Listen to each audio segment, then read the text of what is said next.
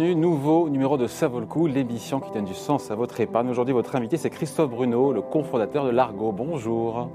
Bonjour. C'est à Nantes, hein, en ce moment. Tout à fait.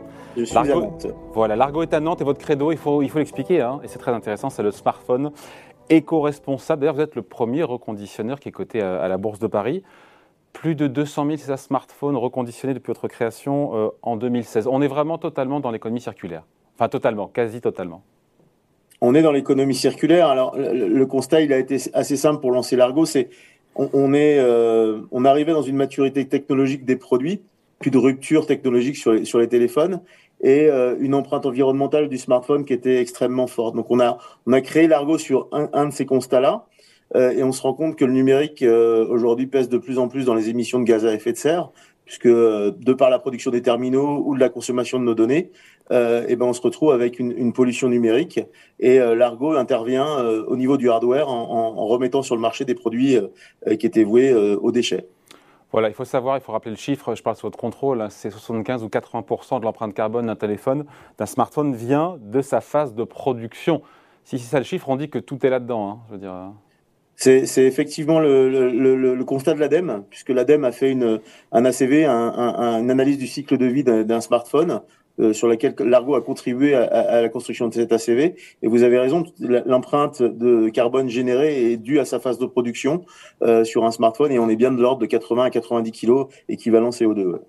Qu'est-ce que vous répondez à ceux qui disent que un smartphone reconditionné, bah, finalement, c'est de l'occasion c'est C'est pas de l'occasion. En fait, le reconditionné, il est passé par un industriel qui apporte un certain nombre de choses. La première, c'est. Euh, Alors, qu'est-ce que vous apportez? Eh ben, nous, on apporte d'abord du, test sur les produits.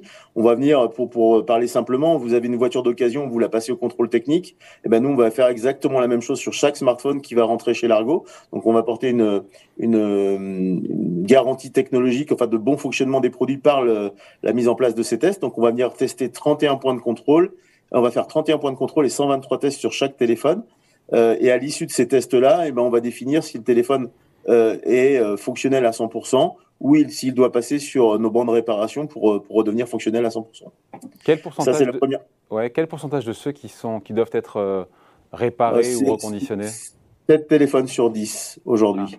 7 sur 10. 7, téléphones, 7 sur 10 avec une majeure partie de, de batterie puisque c'est le premier c'est le premier élément du téléphone qui s'abîme. Donc on va venir, on va venir changer des, des batteries. On change, des, on change aujourd'hui euh, deux batteries sur trois. Mais ça ne se limite pas uniquement à changer la batterie, hein, reconditionner un téléphone. Non, non. après, on a toute cette phase de test. On va venir réparer le téléphone, le mettre en boîte, et on va surtout apporter une garantie commerciale au, client final. Donc, il va avoir un produit euh, certes de seconde vie, mais avec une expérience enfin, une garantie commerciale euh, quasiment identique au neuf, puisqu'on a 12 mois de garantie sur nos produits et euh, on est capable d'étendre la garantie jusqu'à 24 mois. Donc, c'est quasiment un produit neuf, la garantie d'un produit neuf. Quel est le taux de retour de vos smartphones reconditionnés? C'est intéressant d'avoir ce chiffre-là. Vous communiquez on est, entre, on est entre 4 et 5% euh, de taux SAV aujourd'hui, ce qui est légèrement supérieur à du neuf, puisque le neuf est aux alentours de 2-3% Mais on a des produits qui, euh, qui, sont, qui ont en moyenne allez, 3-4 ans de vie déjà. Les Français sont prêts pour le reconditionner Il y a eu une bascule ou pas là-dessus? Alors dans, les chiffres, on, le voit, puisque en fait les, les chiffres de, de l'année dernière, il y a eu 3 millions de smartphones reconditionnés vendus en France euh, pour un marché qui flirte avec les 900 millions d'euros.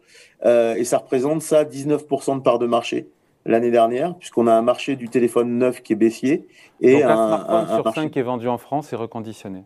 C'est ça, tout à fait. Alors que si on regarde un peu dans le rétroviseur, il y a 6-7 ans, c'était zéro. Hein. Ça n'existait pas. Donc il y a une prise de conscience. C'est une prise de conscience ou c'est aussi une question de pouvoir d'achat d'ailleurs? C'est d'abord une question de pouvoir d'achat, puisque les terminaux neufs sont de plus en plus chers, et puis euh, voilà, on, on, regarde aussi son, son portefeuille, euh, et puis euh, ça devient de plus en plus un, un acte éco-citoyen d'acheter un produit reconditionné, puisqu'il y a, il y a quelques années, il y a un chiffre sur lequel on s'appuie. Euh, le, deuxième facteur d'achat, c'est un facteur environnemental. Il y avait un client sur euh, sur 10 qui achetait un produit euh, reconditionné il y a 4 ans pour euh, des raisons environnementales. Aujourd'hui, on est à 4 sur 10. Vous les récupérez où, pardon Christophe Bruno, vos, vos vieux smartphones hein? Ils viennent d'où hein? Et ce sont d'ailleurs essentiellement quoi Des Samsung, des, des iPhones C'est quoi d'ailleurs? Alors, c'est essentiellement des iPhones. Pour le moment, Samsung commence à arriver dans nos, euh, dans nos catalogues de produits. Euh, ils viennent de deux endroits. Euh, un premier gisement aux États-Unis. Euh, pourquoi on va chercher des produits aux États-Unis? C'est que la demande européenne de produits reconditionnés est tellement forte et les circuits courts mal organisés en Europe. Donc, on est obligé d'aller chercher une partie de nos gisements aux États-Unis, puisque aux États-Unis, systématiquement, dans les forfaits des, des, Américains, il y a un remplacement de téléphone qui se fait tous les ans, ce qui fait qu'on se retrouve avec un gisement extrêmement fort aux États-Unis. Cependant, on est en train de développer nous le circuit court. Euh, c'est pas une fin en soi d'aller chercher des produits aux États-Unis. Bah, oui. euh, euh, bah non, parce que environ, enfin, on les ah fait voyager par avion, donc c'est pas, c'est pas une, c'est pas terrible. En revanche, euh, on, on, est en train de développer des circuits courts. Il y a le rachat auprès de particuliers. Donc, on a signé avec un acteur majeur en début d'année européen euh, et les volumes s'intensifient depuis le début de l'année. Euh, et puis, il y a un travail à faire d'acculturation auprès du particulier, mais aussi auprès des, entreprises sur euh, la seconde vie de leurs leur terminaux. Ouais, parce que terminaux anciens, enfin, qui viennent des États-Unis, pièces détachées qui viennent de Chine, là, on se dit effectivement que l'économie circulaire en prend un coup dans l'aile. Alors, euh, je suis d'accord. Sur la, sur la partie euh, États-Unis, euh, c'est le marché qui veut qu'on ait, qu'on qu ait besoin de ces produits qui viennent des États-Unis. Typiquement, un retail. Aujourd'hui, sur le, le, circuit court, pour vous expliquer, le circuit court, on va venir récupérer toute marque et toute qualité cosmétique de produits. Et, quand vous travaillez avec une grande distribution, qui va vous demander euh, 4000 smartphones noirs, enfin iPhone 4, iPhone 8 noir, 64 gigas, bah, vous êtes allé, obligé d'aller consolider des volumes aux États-Unis. Et puis les pièces détachées, euh, bah, on n'est pas différent euh, de, du circuit du neuf puisque les pièces sont fabriquées euh, en Chine. Et donc, on, on, on utilise des pièces, euh, des pièces chinoises. Quelle est votre part de marché, Christophe Bruno, sur ces smartphones reconditionnés en France? Parce que j'ai vu plein de chiffres Alors, passer, je me demandais lequel était le, le bon.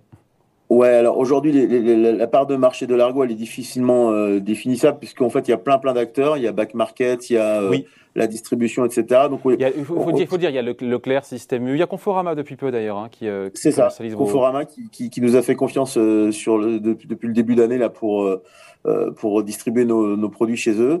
mais aujourd'hui, la part de marché, je pourrais pas, je pourrais pas vous la donner, puisque je, je, la, je la maîtrise pas. Il y a tellement de, de, de, d'acteurs aujourd'hui sur le marché. Mais vous en vendez combien Vous en produisez combien? Nous, on a, on, on a l'année dernière, on a, on a produit 80 000 smartphones et on a vendu la totalité de notre, notre production. Et cette année, on a un objectif de 150 000 smartphones et un, un chiffre d'affaires de 30 millions d'euros en, en, objectif.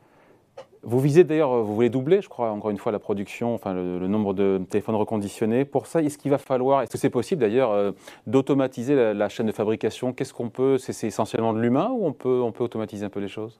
Alors, il y a, y, a, y a, beaucoup effectivement d'humains, et ça c'est important.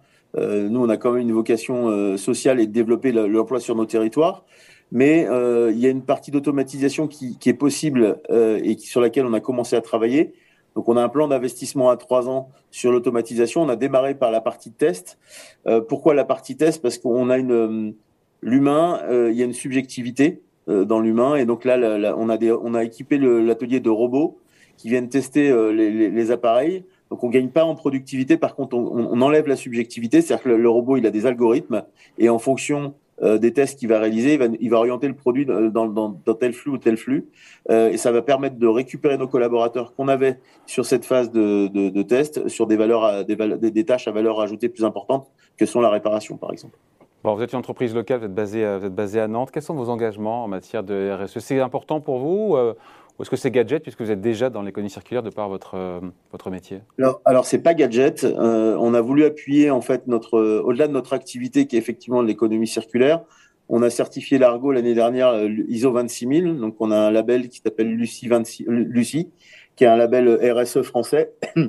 Et donc on, sur ce label, on a, on a pris 36 engagements euh, qui sont des engagements sociétaux ou environnementaux, euh, et qu'on va conduire par la. On a nommé une directrice RSE qui est arrivée chez nous en fin d'année dernière et qui est en charge, euh, au-delà de la RSE, la partie ISO également. Voilà, merci beaucoup. Merci d'avoir été avec nous, hein, Christophe Bruno, le cofondateur de Largo. Merci. Merci beaucoup. Alors, ce qu'il faut en avoir au portefeuille ou pas Réponse maintenant.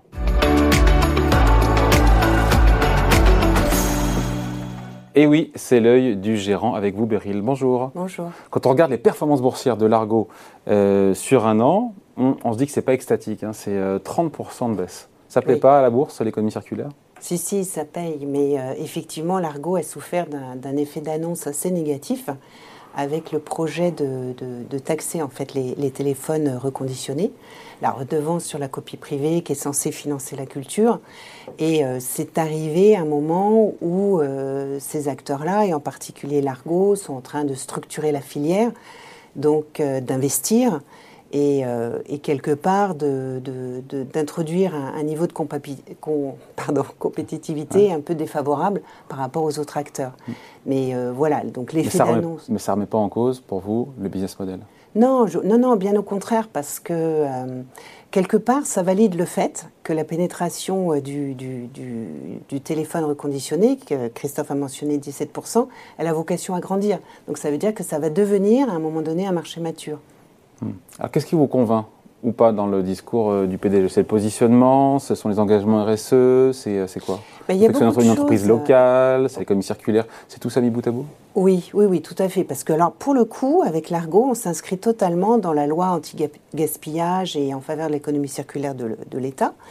Euh, puisqu'on vient récupérer tous les appareils usagés, sachant qu'avec ça, on vient réduire l'empreinte environnementale, hein, on l'a vu avec Christophe tout à l'heure, on vient aussi euh, réduire les, prélèvements sur les ressources naturelles, parce qu'il y a 70 métaux dans les, euh, dans, les appareils, donc euh, l'or, le cuivre, le cobalt, on sait que c'est extrait dans des pays assez controversés, donc ça c'est un point plutôt positif.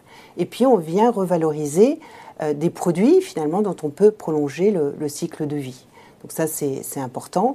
Et dans des conditions, euh, dans des conditions euh, nantaises, si je puis mmh. dire, avec une société euh, bien impliquée localement, qui favorise l'emploi local, l'inclusion aussi. Ils ont une politique en faveur des personnes en situation de handicap. Donc c'est vraiment une petite société qui est en train de, de développer son modèle économique euh, d'augmenter ses capacités. Donc, euh, il l'a dit tout à l'heure, euh, le, nombre d'appareils reconditionnés par mois va, quasiment doubler. On va arriver à 25 000 avec l'expansion des capacités d'ici la fin de l'année. Et puis, un modèle qui va devenir profitable normalement dès l'année prochaine d'un point de vue opérationnel. Donc, on est au début de l'histoire on est au début de l'histoire. C'est une jeune entreprise, encore une fois, qui, dans le boursier léger. Hein. C'est une jeune entreprise, mais quand même très engagée aussi, euh, tant sur le plan industriel que sur le plan de sa politique de RSE. On a parlé de l'ISO 26000 euh, qui vient, euh, je dirais, analyser la responsabilité sociétale de la société, mais il travaille aussi sur l'ISO 14000 qui vient là plutôt travailler sur l'empreinte environnementale du produit. Donc on est véritablement sur une société engagée dans l'économie circulaire en mettant en place des pratiques ESG euh, très fortes. Donc valeur à suivre. Oui. Merci beaucoup Beryl. Merci. Et ça vaut le coup revient la semaine prochaine ici sur Boursorama.